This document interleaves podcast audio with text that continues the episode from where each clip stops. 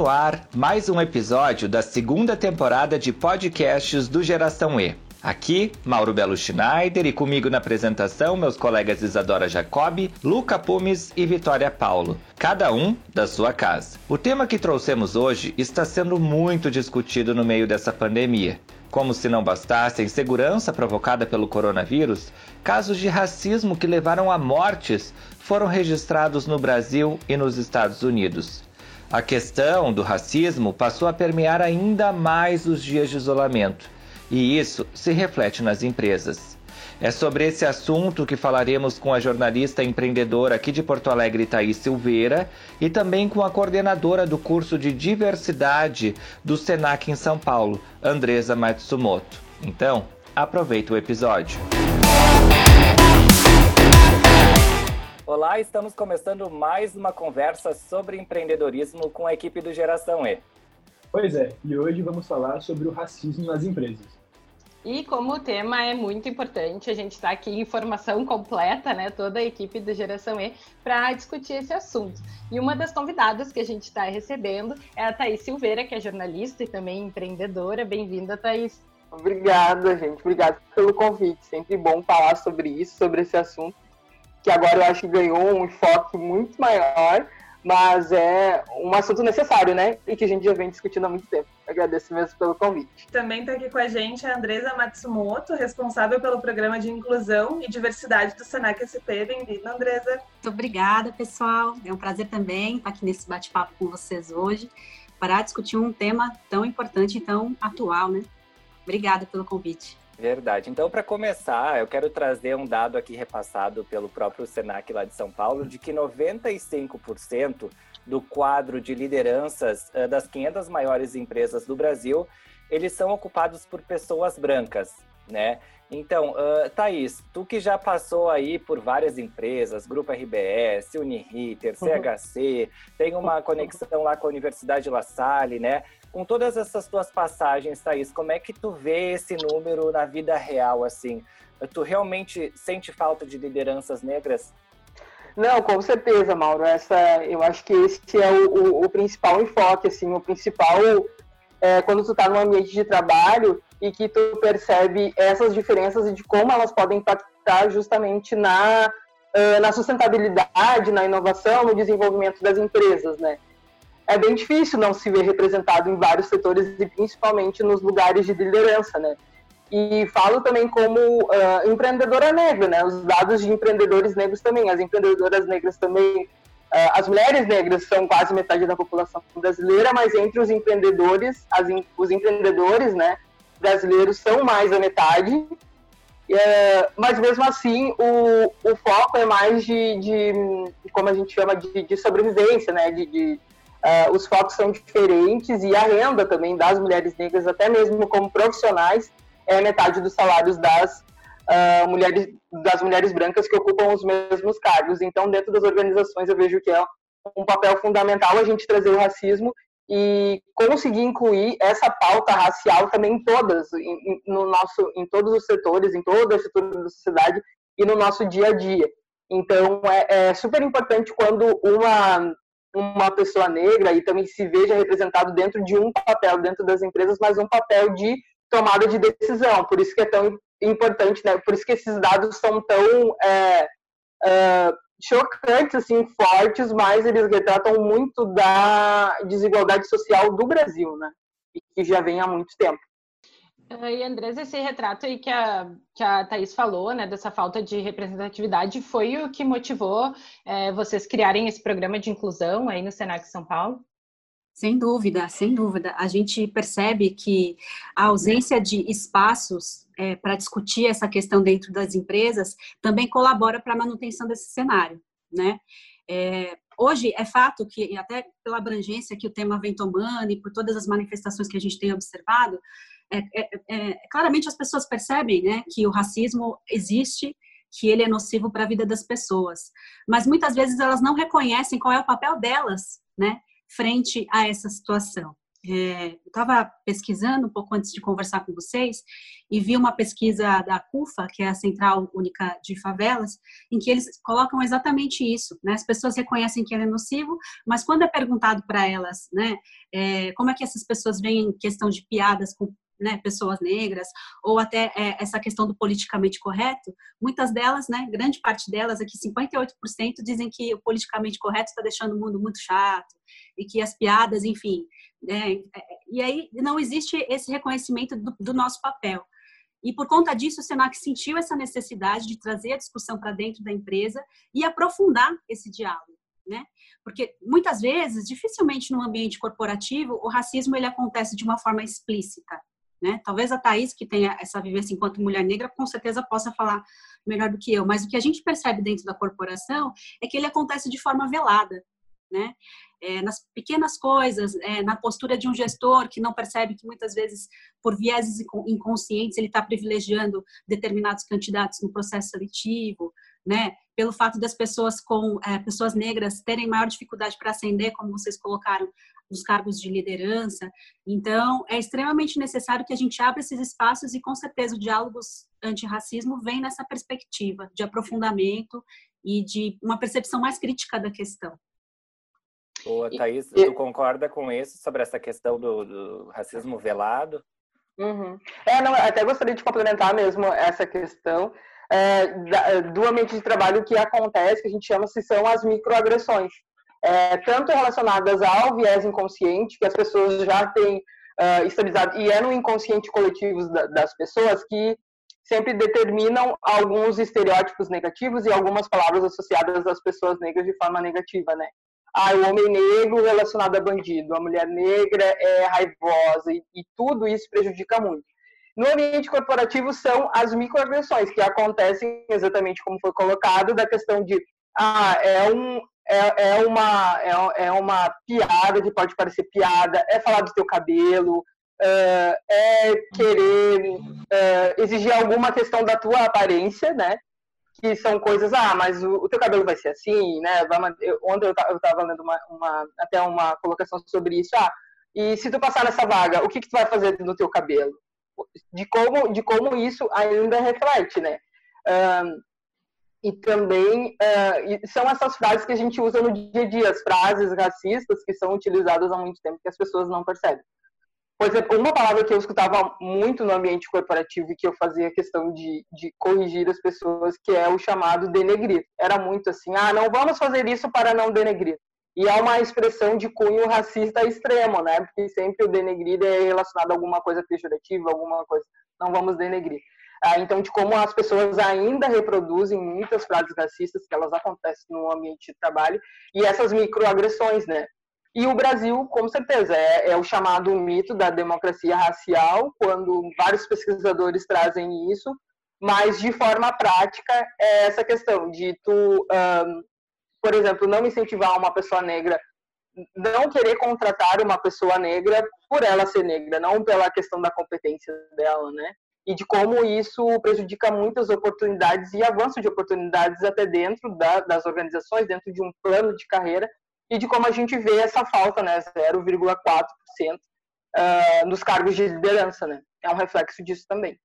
Acho que é meio comum, e até os uh, muitos teóricos uh, da, da, militância preta hoje falam sobre isso, uh, quando se trata de racismo estrutural, de a gente não ver outras pessoas eh, na, na, mesma posição que a gente, isso contribui muito para o racismo estrutural, né? Eu falo isso como uh, se eu tivesse me referindo a uma pessoa branca. Uh, quando pessoas brancas não veem a gente nos mesmos cargos e, por exemplo, 50% das tias da limpeza, por exemplo, uh, são mulheres pretas e as pessoas que trabalham no escritório são pessoas brancas. Isso contribui muito para o racismo estrutural, por a gente não, para as pessoas não verem a gente como iguais. E parece que o sistema de cotas é, não está dando conta, é, mesmo que seja né, uma, uma, medida emergencial, é, de colocar a gente a par é, de outros, outras situações dentro de ambientes corporativos. O que, que se pode fazer a partir disso? É, depois da cota, o que, que acontece? Eu acho que, uh, em relação às cotas, é, as empresas ainda têm muito para aprender com isso, né? E como isso não é discutido, e a gente vê todo esse cenário, muitas empresas ainda não são uh, preparadas para trabalhar essa questão, e eu acho que a minha colega ali também pode complementar, até para a implementação do curso, né? De como, de como as empresas encaram isso, mas com certeza essa falta auxilia na questão do racismo estrutural e que ele está relacionado a, a, tantas coisas, inclusive dentro das organizações, né? A questão de cotas são importantes medidas emergenciais como uma ação afirmativa dentro das empresas, que é um exemplo, né, de ação afirmativa dentro das empresas. E depois disso, depois que é feito todo, por exemplo, ah, eu acho que está colocando mais na questão de, falando do ambiente corporativo, né? Ah, a gente fez uma seleção, a gente contratou pessoas negras e depois, isso é muito importante, né? Como vai ser o acompanhamento dessa pessoa? Quais são as práticas antirracistas que a empresa vai desenvolver, né? Porque não quer dizer que a empresa, ah, agora eu vou implementar esse programa em que tudo vai ser lindo e maravilhoso para receber as pessoas negras, porque tem outras pessoas dentro do ambiente, são pessoas que também trabalham desse, nesses ambientes. Então, é esse reforço sempre constante de estar tratando da pauta racial. E falo mais, né? Inclusive, não tratar da pauta racial somente uh, em maio, quando a gente relembra a questão da abolição, ou em novembro, que é o Dia da Consciência Negra. Não, é, não dá mais, assim, empresas não podemos mais ter isso. E, além disso, trazer as pessoas, quando as, as empresas lembram de trazer as pessoas para falarem sobre esse tema, isso eu posso falar com propriedade mesmo. Já acompanhei vários casos que ah, chamam as pessoas, precisa falar de graça. Ali já mostra também uma falta de, uh, de reconhecimento do intelectual daquela pessoa que vai tratar sobre a pauta racial, que é uma pauta também super importante, também é uma pauta difícil, também exige estudo, também exige muitas coisas. E daí quando, quando a gente olha para um outro cenário, ah, qualquer empresa quando vai fazer alguma trazer algum palestrante para falar sobre outra qualquer outra dinâmica dentro da empresa, por exemplo, inovação, é, que as empresas fazem muito dessas, os palestrantes são sempre pagos e são sempre com valores altos e ninguém questiona, mas quando é para tratar da pauta racial, geralmente as pessoas são tratadas para falar nesses momentos e ainda de uma forma ainda não valorizada, né? Isso é isso, isso é bem importante, então que as empresas é até depois do processo seletivo, essa manutenção de falar sobre a questão racial e falar cada vez mais, então de naturalizar é, a questão do racismo, mas como uma pauta imprescindível até para que as empresas tenham negócios mais sustentáveis e consigam ter o desenvolvimento econômico, porque o racismo está atrelado a tudo isso também. Acho que a Thaís já foi bastante é, completa na resposta dela. E essa questão das cotas que vocês colocaram, a gente não pode deixar de esquecer que é um mecanismo de reparação, né? De, onde, o, onde o Estado reconhece que uma injustiça muito grande foi feita e agora a gente está tentando reparar algo que já acontece há muitos anos. Então, é o mínimo que as empresas, que a sociedade pode fazer para começar um movimento de reparação nesse sentido. E considerando que esse é o mínimo, como a Thais disse, é, existem muitas outras políticas que precisam ser adotadas, tanto do ponto de vista governamental e mais amplo, quanto do ponto de vista empresarial. Né? E aí, da nossa experiência, a gente percebe que não adianta a gente implementar um curso como nós implementamos, ou, ou qualquer outras práticas de desenvolvimento e treinamento, se a gente não tem políticas muito claras que deixam essa pauta como algo que é prioritário dentro da organização, né? Então, a educação antirracismo ou, né, é, todas essas pautas, elas precisam estar presentes nos valores da instituição, precisam ser exigidas enquanto competências profissionais, né, de todas as pessoas que vão integrar aí é, o corpo da empresa e assim por diante, porque, de fato, realmente a, a cota é, é, é o mínimo, né? Então, muito mais precisa ser feito para dar suporte a todo esse processo. Era só isso.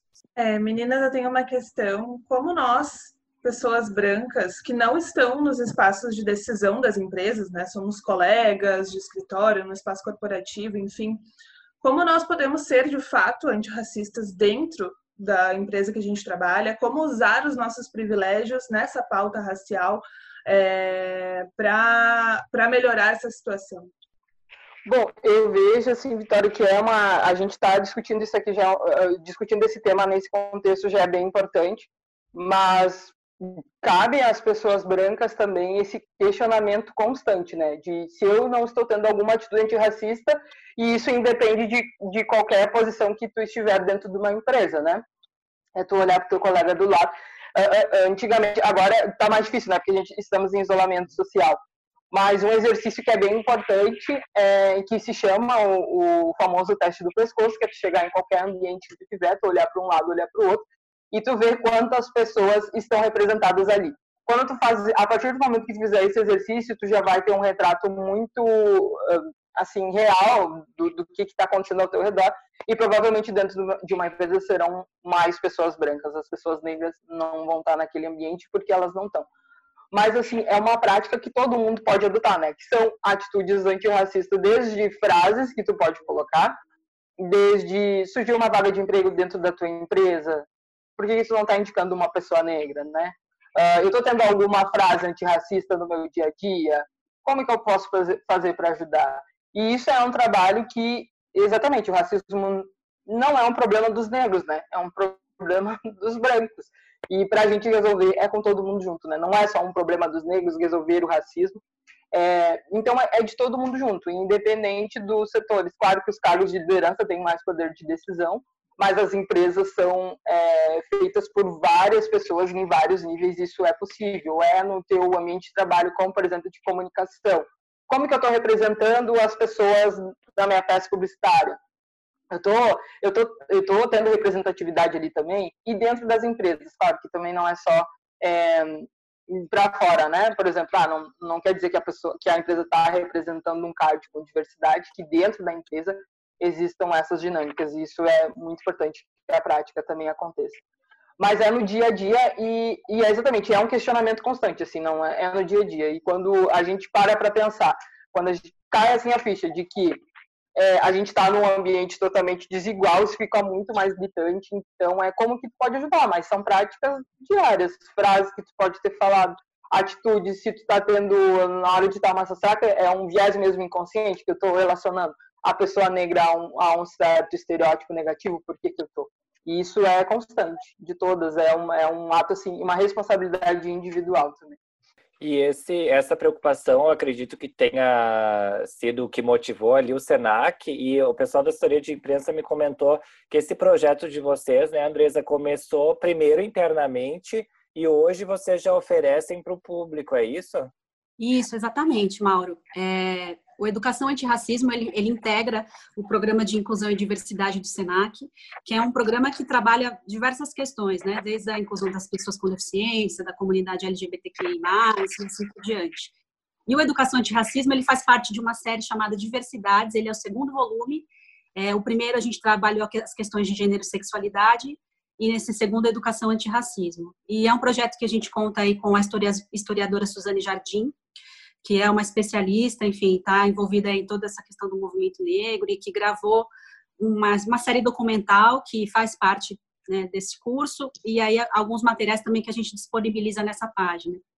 E com certeza, é, houve uma preocupação da gente trabalhar todas essas questões internamente da casa e a gente percebeu que é um tema que é super relevante, que precisava ser ampliado para toda a sociedade, enfim, apoiar essas discussões em outros espaços que extrapolam as paredes do Senac. E nesse sentido, o Senac decidiu é, é, é, disponibilizar né, para a sociedade gratuitamente. Então, todas as pessoas que quiserem ter acesso ao curso, é, basta acessar a página do Senac e ele está lá disponível gratuitamente. Uma coisa bem... que eu acho que. Desculpa, pode falar. Não, não, é só um adendo aqui que eu acho que é muito uh, importante nessa também refletindo um pouco da pergunta da Vitória sobre o papel de cada um, né? Eu, por exemplo, eu fui colega da, da Thaís uh, uhum. por um período e eu acho que o, o, convívio que eu tinha com a Thaís, a Thaís está sempre lembrando essa questão, porque às vezes, né, como vocês falaram, às vezes é uma piada, às vezes é uma coisa que a gente não se dá conta que é algo racista. É claro, tem pessoas que fazem uhum. por maldade, tem outras que não se dão conta porque está tão enraizado na sociedade. E eu acho que essa convivência com alguém que te faz lembrar esse tempo todo, ah, isso está errado, aquilo está errado, é uhum. é muito importante. E, claro, agora falando em termos de, de empresas, de corporações, precisa ter uma figura assim sempre, eu acho, que deveria ter sempre uma figura como a Thaís, né? Ou como vocês, Andrés, hum. esse cuidado que vocês têm lá no Senac, de estar tá lembrando toda hora as pessoas disso, porque senão a, a, a, nunca muda, né? Senão nunca vai mudar esse uhum. cenário.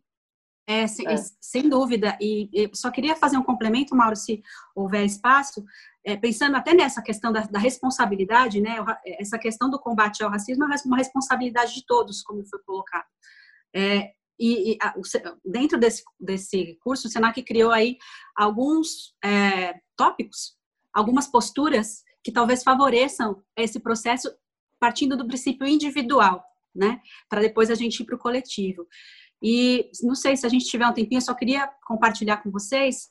É, o primeiro claro, deles claro. é, assim, é entender o racismo como um problema atual e não só como um episódio histórico. Muitas vezes na escola, quando a gente vai falar sobre racismo e a questão negra no Brasil, a gente estuda a questão da escravidão e nunca mais se fala nisso. E a gente deixa de fazer essas conexões de que todo esse processo histórico contribui para esse cenário que a gente vive hoje. Ele é atual, ele permanece. Esse é o ponto um. São seis pontos. O ponto dois, reconhecer os privilégios, né? e compreender que existe uma diferença, né?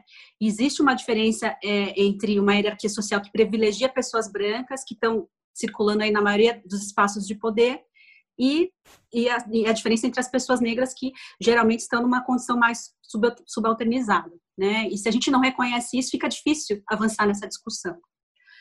É, o terceiro é ter a capacidade de interpretar essas questões racializadas que a gente chama, então, é o lápis cor de pele, né? E a gente entender que, de fato, isso é uma, uma, né, uma, uma condição extremamente racista, é o shampoo para cabelos normais, que são coisas do nosso cotidiano, gente, e que são super naturalizadas. Agora é que a gente começa a refletir sobre essas coisas. Abandonar o eufemismo, que é aquilo, ah, isso foi uma situação de preconceito, né, gente? Não, isso não foi preconceito, isso é racismo. A gente precisa começar a nomear as coisas, né? É, eu não estou falando de uma pessoa moreninha, estou falando de uma pessoa negra. É, é, muito comum esse tipo de eufemismo no nosso dia a dia e começa por aí a gente trabalhar essas práticas.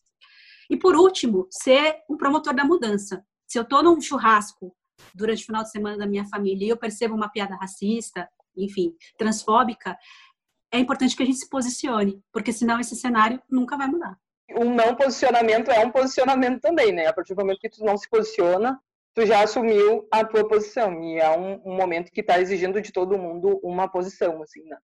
Não, e eu acho que também chamar para a gente essa responsabilidade, acho que é muito interessante, né, o que o Mauro falou da relação com a Thaís, né, de ter sido colega, enfim, a gente tem essa mesma questão com o Luca também, ele nos ensina muito diariamente, mas eu acho que também é não depender só dessa relação, assim, a responsabilidade não é dele só de nos ensinar, mas da gente de querer aprender, de buscar mais informação, então é, é isso também, né, não sobrecarregar essas pessoas, porque também elas podem só não estar tá afim de eh, delas serem o bastião disso dentro das suas corporações, enfim, do seu ambiente de trabalho, família, etc. Mas a gente já está se encaminhando é, para o fim aqui da nossa conversa, que foi uma aula. Foi rápido! Sim, passa é. muito rápido, né? Ainda mais com um monte de gente falante. Mas queria que, enfim, vocês fizessem uma colocação final aí para gente, assim, pode ser uma dica que vocês acham assim que seja o primeiro caminho por onde cada um tem que começar, enfim, uma coisa que vocês acham importante que não que a gente não conversou aí nesse nesse tempinho. É, eu, eu eu acho assim a minha dica é, tem relação com o que a gente estava falando, que é, é, essa questão realmente do posicionamento, sabe? O que, que eu posso fazer no meu dia a dia para que para diminuir as desigualdades, né? Para que a gente viva numa sociedade mais igualitária e isso depende de cada um. E principalmente é, que essa luta antirracista que ela não se perca agora nesse momento que está todo mundo falando sobre isso. Que a gente continue. Eu tenho muita esperança que a gente vai continuar falando sobre sobre esse tema cada vez mais importante, que acho que para as empresas não tem como elas não falarem. É, a gente pode ver até no cenário assim, internacional dos Estados Unidos que foi muito forte as empresas se posicionando e internalizando esses discursos e a gente viu muitas mudanças entre eu, acho que a gente não falou muito mais da, da questão da tela preta, da questão das pessoas se posicionarem, da questão do, do da mídia, né, das redes sociais terem todo esse impacto, mas é também além de ceder ali o seu espaço no Instagram, como você pode potencializar as vozes negras. Eu acho que isso é o principal. Eu acho que seria esse o meu a minha dica, assim, de que tá todo mundo junto, todo mundo tem que assumir a sua responsabilidade, principalmente as pessoas brancas nesse momento, que é o momento, o racismo pede isso, o momento que a gente está pede isso, não temos como voltar atrás, a gente tem que avançar nessa pauta e desse posicionamento. O que, que eu estou fazendo no meu dia a dia para diminuir essas desigualdades e eu acho que assim a gente vai conseguir ter uma sociedade mais uh, igualitária e com equidade, né, para as pessoas negras. É, a gente tem uma uma das premissas do programa de inclusão e diversidade é a gente combater o preconceito com conhecimento, né? É, até por conta das, de todas as orientações de, e princípios de cultura de paz que a gente adota na instituição. Então, é, volto a dizer, sempre que você presenciar alguma situação em que você perceba né, uma situação de racismo ou preconceito, diversos, posicione-se, posicione-se e utilize o conhecimento ao seu favor, né, a favor, não, não se exima dos debates, né, o debate é saudável, ele é positivo e ele pode gerar transformações é, em pessoas que muitas vezes é, reproduzem, né, é, condutas racistas em virtude da ausência de conhecimento. Né? Então, assim, não se exima dos debates, posicione-se e utilize o conhecimento a seu favor. Muito bom, gente. Muito obrigado, viu, pela participação de vocês duas. Acho que foi muito rico e, e, de novo, faz a gente sempre refletir, né? Não, não deixar esse tema passar, como vocês duas disseram aí. Não é uma coisa do momento, é uma coisa para a gente pensar todos os dias. Alguém quer falar mais alguma coisa aí, gente? Acho que a gente espera todo mundo em geraçãoe.com, né? Lá a gente vai ter um conteúdo é, escrito também sobre esse nosso papo. Vamos botar todos os links ali dos cursos que a, que a Andresa falou, né? Que acho que é muito importante para todo mundo poder aproveitar, os empreendedores e empreendedoras que nos acompanham por aqui. Este podcast é produzido pelo Jornal do Comércio em parceria com o América Podcast. Acompanhe nossos outros programas em jornaldocomércio.com/podcasts.